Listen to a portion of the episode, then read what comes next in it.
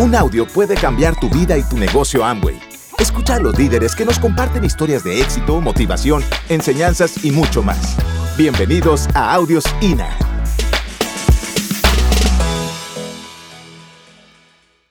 Bueno, vamos a dar las gracias a una serie de soñadores eh, que siempre, como decía aquí Naún, hacen que las cosas pasen. Y, y nosotros todos estamos en este negocio porque alguien a pesar de que no había todas las circunstancias, a pesar de que no habían las evidencias, a pesar de que parecía una irrealidad, esos soñadores se han quedado. El mundo existe por esos soñadores. Así que yo quiero que me les ayuden a dar un fuerte aplauso a Verónica y Eliseo Cruz, a Rosa y Baldomero Cruz, a Jessica y Junior Regalado, a Laura y Said Troches, a Yulixa y a Jonathan Queiroz. Denle un fuerte aplauso a todos sus esmeraldas, zafiros, platinos, denles un aplauso que se sienta. Desde donde estés, agradecele porque alguien se mantuvo. Y bueno, queremos darle un agradecimiento especial al arreglo de habitación. Teníamos una habitación preciosa, o sea, antes cuando uno viajaba, yo viajaba con una compañía y uno llegaba y esas habitaciones eran frías. Y a mí siempre me parecía casual porque uno le decía el, botones o el recepcionista, señor, bienvenido, está su llave. Si algo le pasa, llame. Y yo decía, si a uno le da un infarto, ¿a quién llama? En cambio aquí, esa habitación está arreglada, tiene flores, tiene frutas, alguien está pendiente. Entonces queremos darle a Raquel Castillo un fuerte aplauso. Gracias Raquel. Un día va a suceder para ti. Bueno, y vamos a hacer esa segunda parte que es la historia. A mí no me gusta mucho de la historia porque eso parece como Simón Bolívar y Policarpas a la barrieta. O sea, no, vamos a contar solamente dos seres humanos normales, como cualquiera de ustedes ahí, que un día encontraron esta oportunidad y han trabajado, pero que tienen una historia que posiblemente sea muy igual a la tuya, que posiblemente incluso tú tengas más dificultades pero que logramos entender y hacer algo.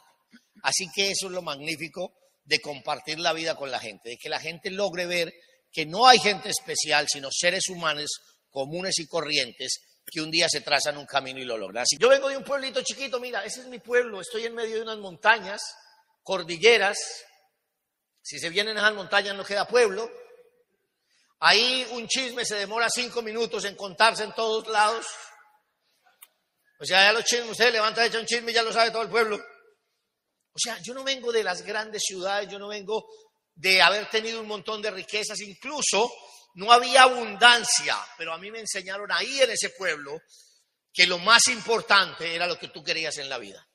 Mi padre siempre me dijo que si trabajaba para alguien comía, pero que si hacía mis propios negocios iba a ser dueño de mi futuro.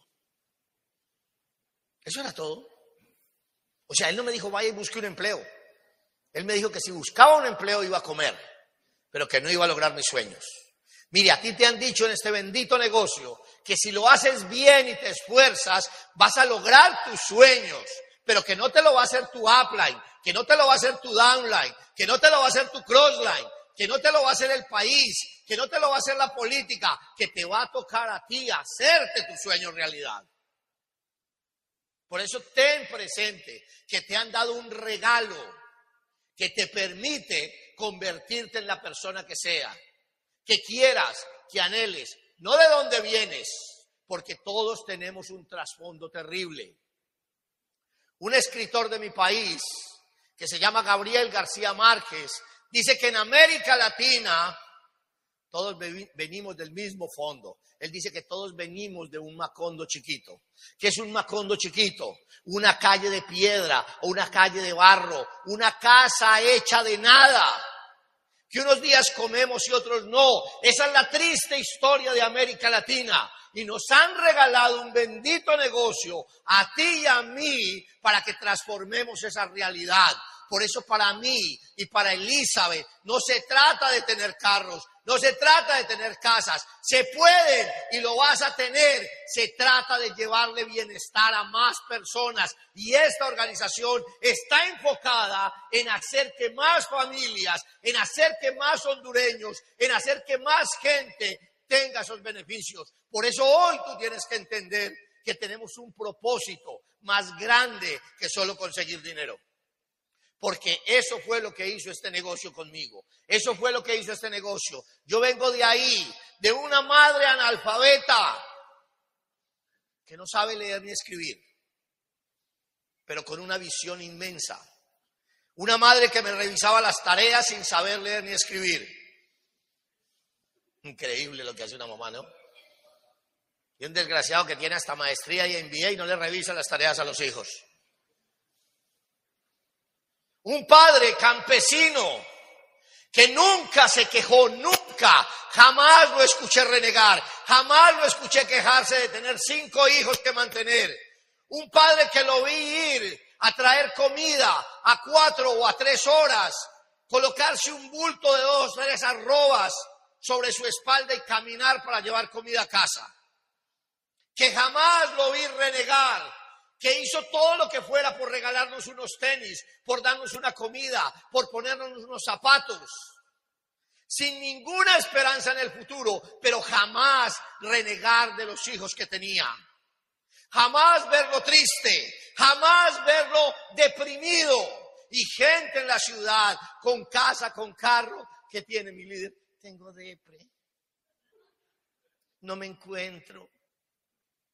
No sé qué hacer con mi vida, desgraciado, para mandárselo al Creador, ¿sí o no? Un padre sin nada, sin una casa, cocinaban con leña. A veces pasaban meses donde comíamos lo mismo mañana, mediodía y tarde. Y hoy tenemos posibilidades tú y yo y nos seguimos quejando. Jamás conoció un carro, jamás tuvo una moto, jamás tuvo lujos en su casa, ni siquiera un microondas, ni televisor. Y jamás se quejó. Y gente que hoy en día tiene todo, tiene camioneta, tiene carro, puede viajar a otra ciudad y se sigue quejando.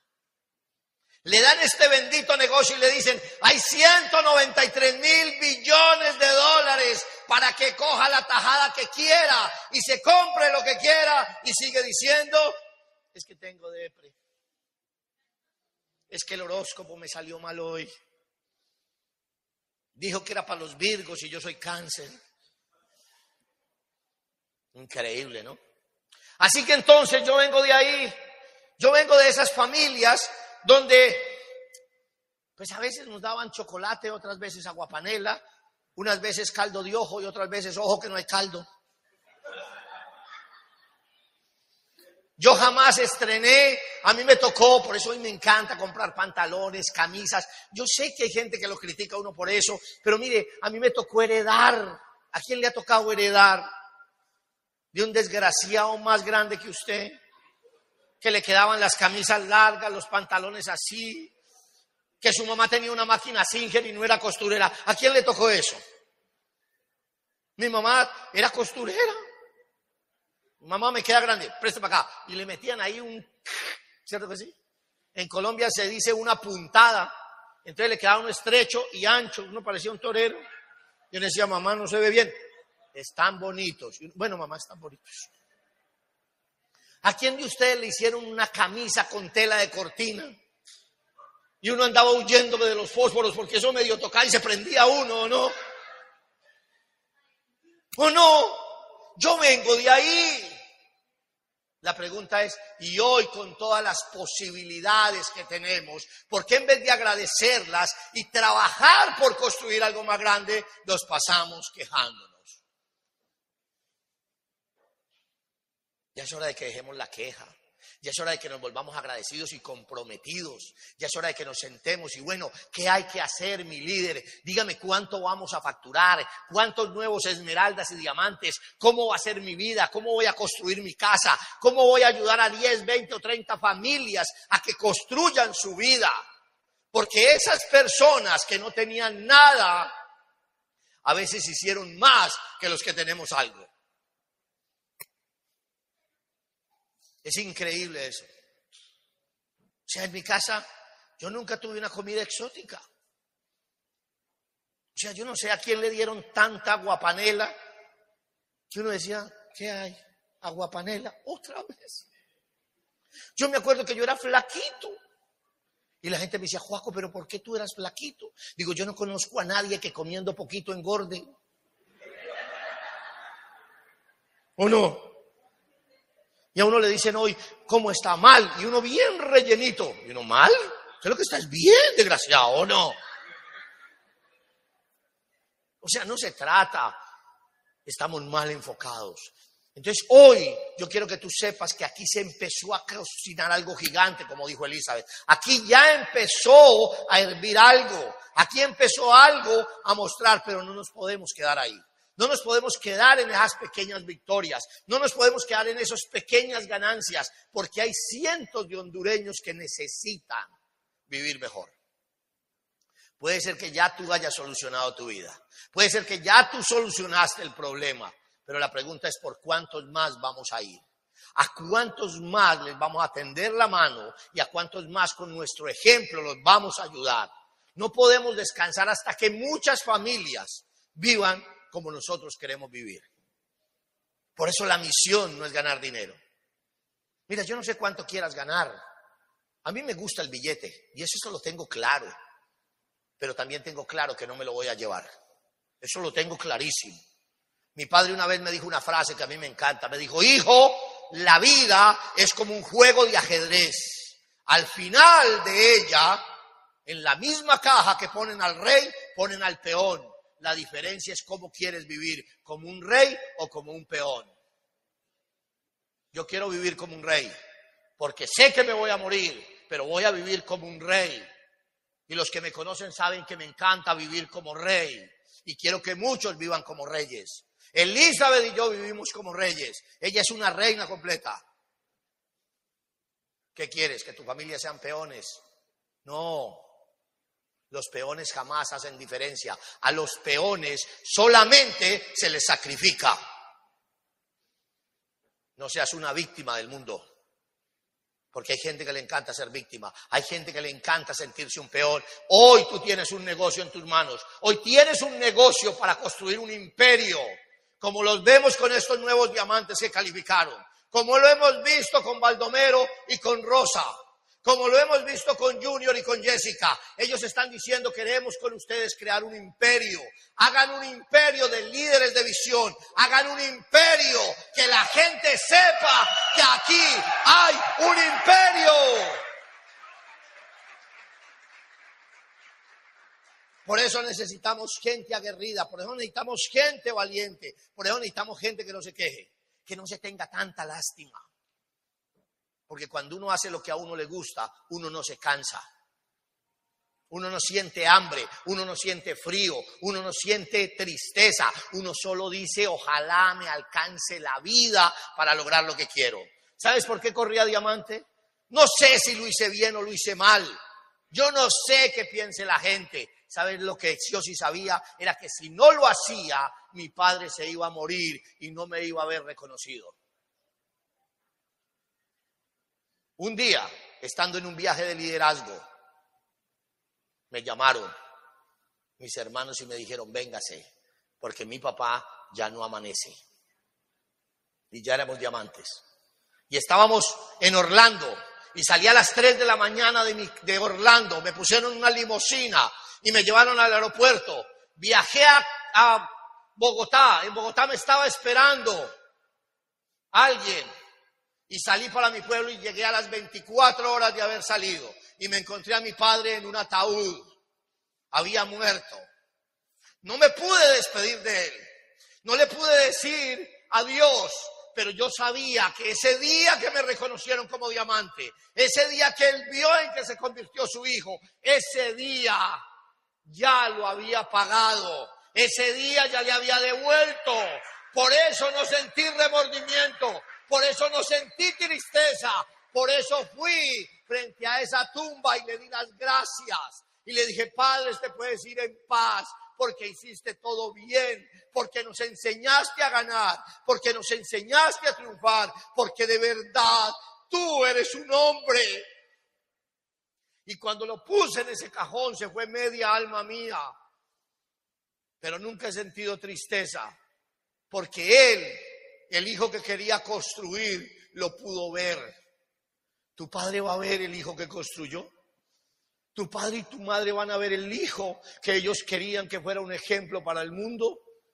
¿Sabes qué? Eso fue lo que me hizo correr a diamante. Eso fue lo único que yo tenía en la cabeza cuando iba en esa carretera. Eso era lo único que me movía, que mi padre pudiera estar. Porque ese día yo lo vestí cuando fui diamante. Le traje su traje. Lo vestí de corbata. Le puse sus zapatos y lo besé. Y arreglamos a mi madre. Elizabeth me ayudó a arreglar a mi madre y verlos ahí sentados. Pagó todo. No es el billete que tengas. No es las casas que compres. Es la gente que se va a sentir orgullosa de ti. Hoy te dieron una oportunidad en este negocio. Te dieron una oportunidad en este negocio de que fuera de que haces dinero y vives una vida, dejes un legado yo espero que tengas un motivo todos los días en tu vida para correr, que todos los días ese motivo te queme el alma, ese motivo te queme las entrañas de conseguir, porque los que se pararon hoy aquí, esos esmeraldas, esos zafiros, ese momento tú sientes ganas de llorar, en ese momento tú sientes, y yo no soy nada de ellos, no los conozco, sino hoy o ayer. Y cuando hablaban, cuando esa mujer hablaba de su madre y de su padre, a mí me partía el alma, no porque lo que les va a dar, sino lo porque esos padres están sintiendo, porque esos padres dijeron, no hicimos basura, hicimos hijos que valen la pena. Tú vales la pena, tu familia vale la pena. Por eso hoy cuando Jonathan y Yulixa suban aquí, valió la pena porque hay un par de viejos, cuatro viejos que van a estar felices de ver que sus hijos son aplaudidos, no porque son reconocidos, es porque la labor que ellos hicieron tuvo sentido en su vida. Porque eso tuvo sentido en la vida de alguien. Porque cuando un hijo ayuda a otro, un padre se siente satisfecho. Gracias por escucharnos. Te esperamos en el siguiente Audio INA.